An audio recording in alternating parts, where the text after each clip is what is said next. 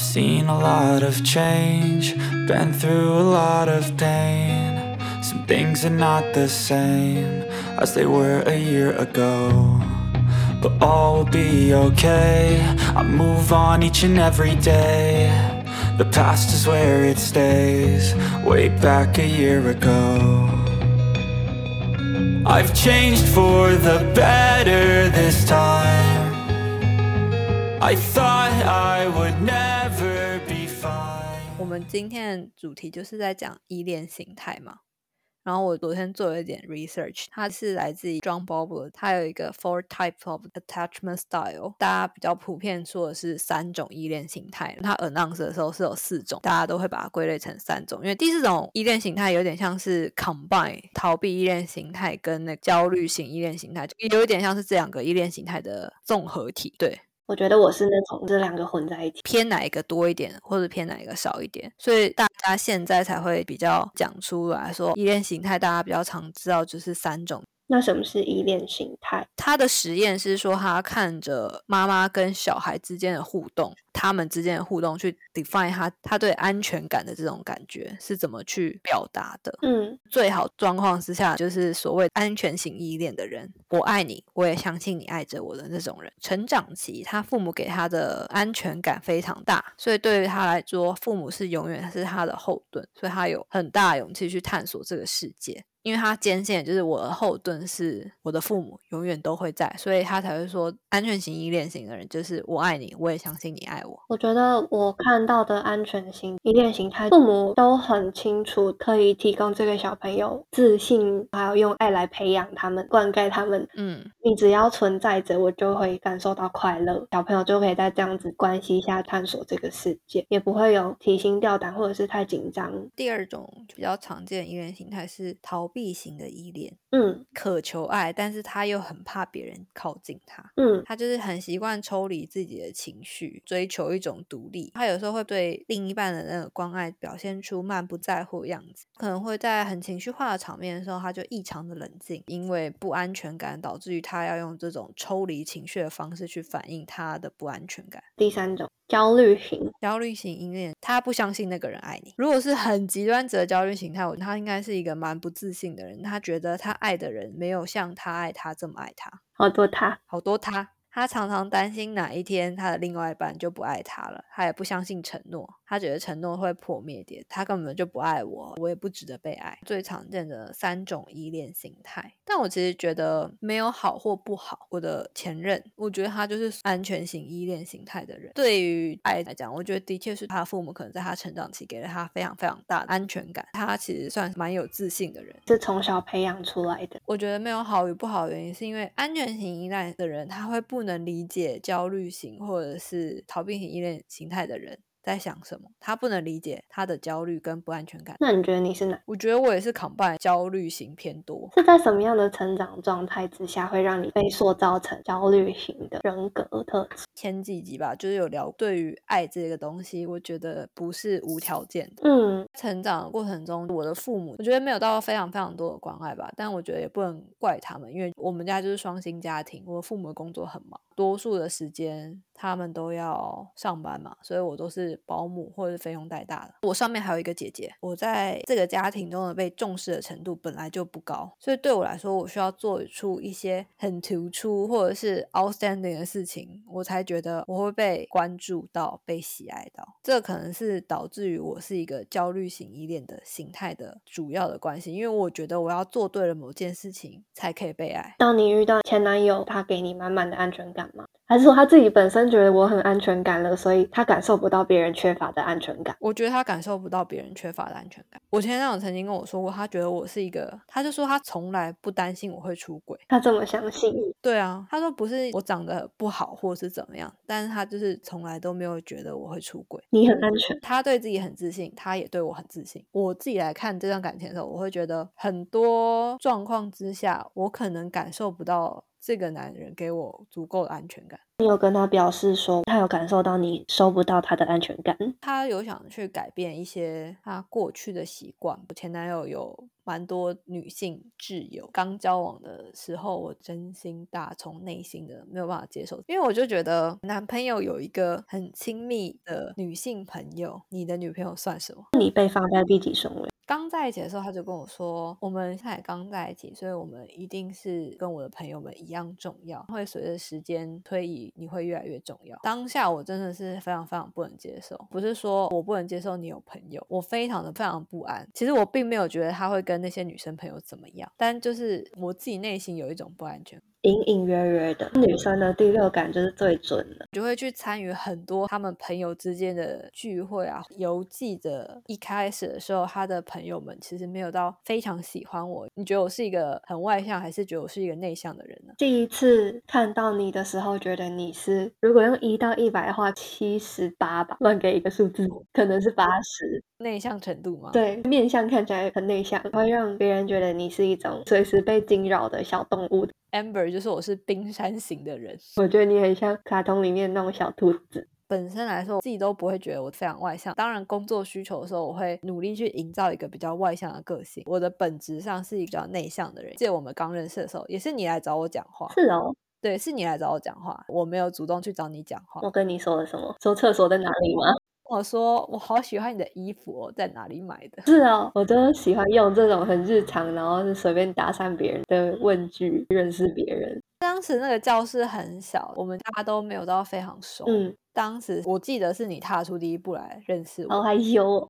当时在前男友的那群朋友里面，我有点内向，我不是很喜欢玩喝酒的游戏。对我来说，休息的时光，我希望是精心的时刻。对，大家可以好好聊天啊，抒发情绪的时刻。我当时是在事务所工作，所以我非常非常的忙碌，一周能见我朋友的时间可能就四小时。那我不会想要拿这四小时在跟我朋友玩喝酒游戏啊，然后或者是灌酒灌到吐这样。我很不喜欢这样，因为我会觉得如果不想要就不要，我不喜欢勉强任何人做任何事情。真的是非常记得，就是我那时候刚跟我前男友在一起，然后我去大陆出差回来，我前男友就带着我去跟他的朋友一起去台中跨年。然后在他朋友家喝酒，可是因为那时候我其实在大陆的食物中毒送医，所以我什么都不能吃，什么都不能喝。我在那个环境中是很突兀的一个人，不能喝酒，然后也不能吃垃圾食物，甚至那时候只能吃稀饭。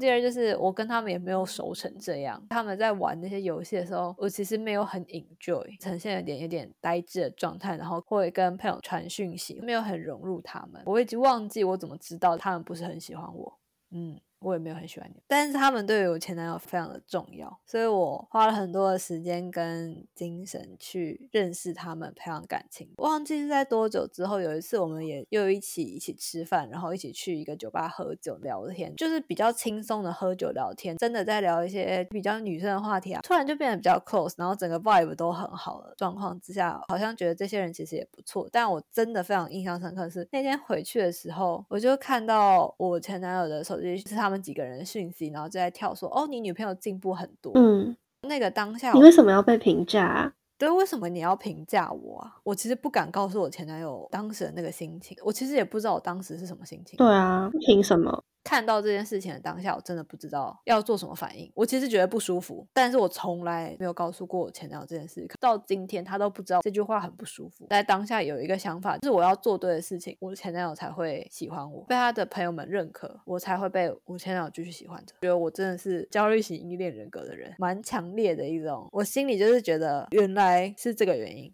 但是你们就是缘分尽啦。的意思是说，其实也不能怪我前男友，因为他就是安全型依恋的人，所以对他来说，他不能理解我的这种不安全感。他可能觉得这句话就是他朋友的一句无心的话，朋友只是我们现在变得感情更好了，我们以后可以一起出来玩了，就是这样而已。就是每个人理解方式不一样，但你听到的跟他讲出来的一定会有落差。他如果这么直觉的说出，我觉得他有进步，是不是表示他无意中在他潜意识里面对事都在评价别人？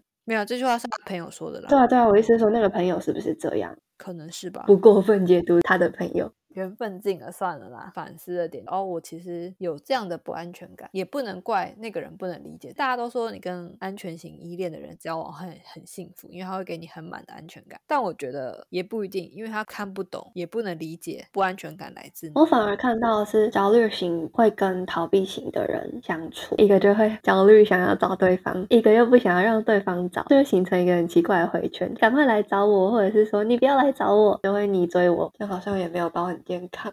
那我觉得理解自己是哪一种形态的依恋，才能去了解到你为什么会有这种不安全感。或许真的需要告诉你的另外一半，不安全感是什么，需要跟对方沟通。那时候分手之后，有个朋友就跟我说，每一段感情都是拿来成长，你也学会，你的另外一半真的不会通灵。如果不说，他们其实永远不会懂。清楚的表达你的恐惧或者是你的需求，别人真的不能懂，因为经历过的创伤成长环境，别人都没有经历过，设身处地。站在别人的立场想，其实很困难。如果你不表达的话，其实别人不会理解。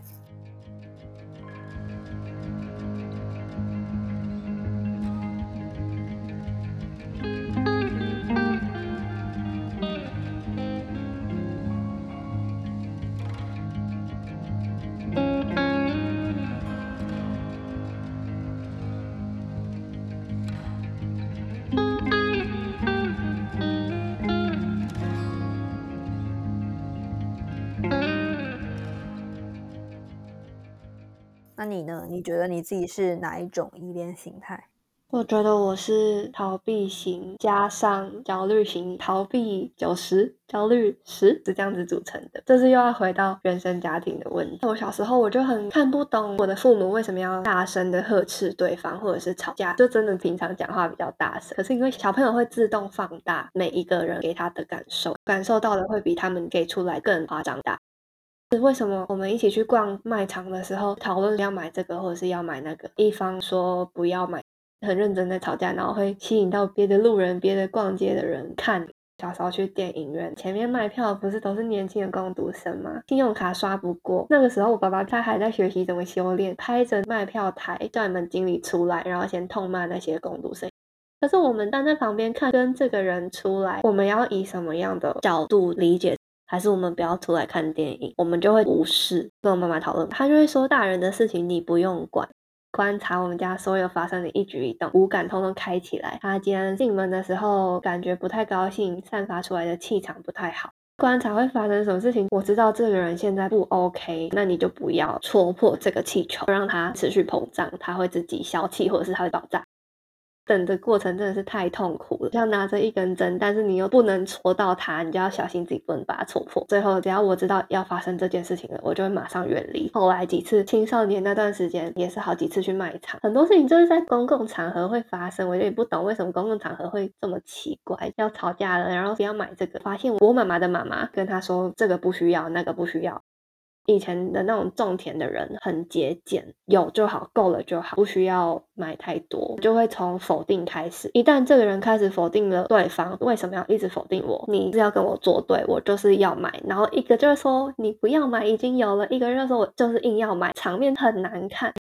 我那时候比较大了，就假装我要去逛其他的走道，远离那个现场。但其实我的心还是系着那个现场，真的很痛苦。所以我就想要逃开不舒服的场面，让我觉得我在关系中是不是逃得越多，我可以获得的舒服就越多。所以我觉得你的逃避型依恋其实也是来自于原生家庭，诶跟我一样，我们都是原生家庭造就，诶我很想要在关系中学习为对方付出，或者是双方的互动是正常的。我不知道什么叫正常，我没有办法去定义那个正常。我也会觉得你不要靠我太近，我比较好控制我的情绪。跟前几任男相处，我很需要空间。他们有时候会比较想要知道对方在干嘛，讯息啊，我为什么要报备啊？你我快乐，我会自己去找你。可是我有时候又很不想要去找对方，因为我已经沉浸在我一个人可以快乐的那个世界。标准型的逃避啊。可是会有另外一个声音，跟这个对象约会要结束了，回到家里面我变得很焦虑。我还沉浸在我今天跟这个人一起出去约会的那些场景里面，我觉得一起很开心。两个人收回来变成我自己一个人，我是不是失去了什么？因为我得到两个人的那种感受，是我以前没有体会过的。我现在可以从对象里面收到两个人相处获得的快乐，跟我自己满足自己安全感的快乐是不一样的。学习的过程吧。从小环境造就了这样的个性，就是我们两个都要学习的一个点，缺乏或者是你到底在脆弱的地方是什么，不安全感的来源是什么，接受这件事情。因为我觉得我们可不可以靠治愈的方式去改变自己成安全型依恋型，当然是可以，但是这真的是一场很漫长、很漫长、很漫长的事情。但是当你看清楚自己的内心，也了解到你为什么会有这样的反应跟想法的时候，是不是我们可以更清楚的表达给我们的另外一半，让他知道为什么我们会有这样的反应，从而去接受。今天早上考多译，我毕业前再考一次。早上想说睡醒要先把耳朵打开，把头脑弄得清醒一点，然后就打开了 podcast，先听完 Global News podcast 之后，听一个反正还有一点时间，也是英文 podcast。有研究发现说，每一个人会在关系中获得更大的快乐，每一个人都一定要在 relationships 里面才可以获得安全感。在考试的过程，我就在想这句话：我今天一个人可以满足我的安全感的话，一定要在关系中又是什么意思？会不会因为他的出发点，他的研究认为两个人才可以从对方获得很亲密跟很依赖对方的感受，让对方可以无条件支持，让你觉得在这个世界上的存在是有意义的？我觉得你那个 podcast 应该是想要表达，爱情是一种双向治愈的方式。我看见自己曾经的妈妈或者我以前曾经经历到的一些事情，面对的这个东西，就像是我是比较焦虑型，我也知道解决方法，对自己更有信心，更爱自己。实际上到底要怎么做，说真的真的很难实体化。大家都知道说我们要爱自己啊，我 put more attention on yourself，其实我们也很难去说。在一段感情之中的时候，你去面对这件事情，你告诉你的另外一半，或许他可以透过他给你的安全感，让你感受到我是一个很值得被爱的人，是一个很不错的人，去慢慢慢慢改善你对自己的不自信。抛开可能想要表达的是，当一个人能做的有限的时候，你的身旁有一个人去 support 你，你可以更有效的去探索自己的内心的伤痕，然后去治愈它。那我的问题是，我怎么知道就是他？所以我们会遇到很多错的人，从关系中学习。我在很小的时候有一个男朋友，对，念书的时候的一个男朋友。当时我的朋友们都觉得那个男朋友条件不怎么好，各方面条件。问我为什么会跟这个人在一起？因为我觉得他爱我比我爱他。但最后最后我们还是分手了，不健康的关系。我不应该要这样的人去满足焦虑型依恋。